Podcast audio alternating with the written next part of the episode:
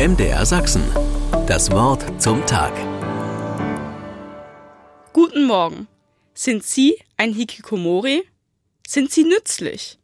Sind Sie eine Bereicherung und ein wertvoller Beitrag für die Allgemeinheit? Was das alles bedeuten soll, erzähle ich Ihnen gleich.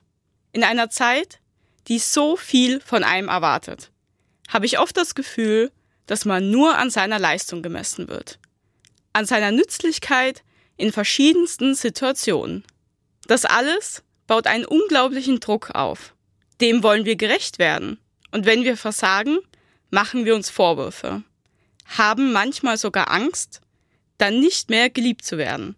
Ganz so, als wäre Liebe die Belohnung für Leistung. In einem Buch habe ich über den Leistungsdruck in Japan gelesen. Ein Hikikomori, das ist eine Person, die diesem Leistungsdruck nicht mehr standhält. Sie zieht sich aus dem öffentlichen Leben zurück, geht nicht mehr zur Arbeit, verlässt das Haus nicht mehr. In diesem Buch traut sich so ein Hikikomori eines Tages raus in den Park. Dort trifft er einen Geschäftsmann. Dieser hat seine Arbeit verloren und verbringt deshalb nun den Tag auf einer Parkbank. Er geht abends nach Hause, weil er sich vor seiner Frau schämt zuzugeben, dass er seine Arbeit verloren hat.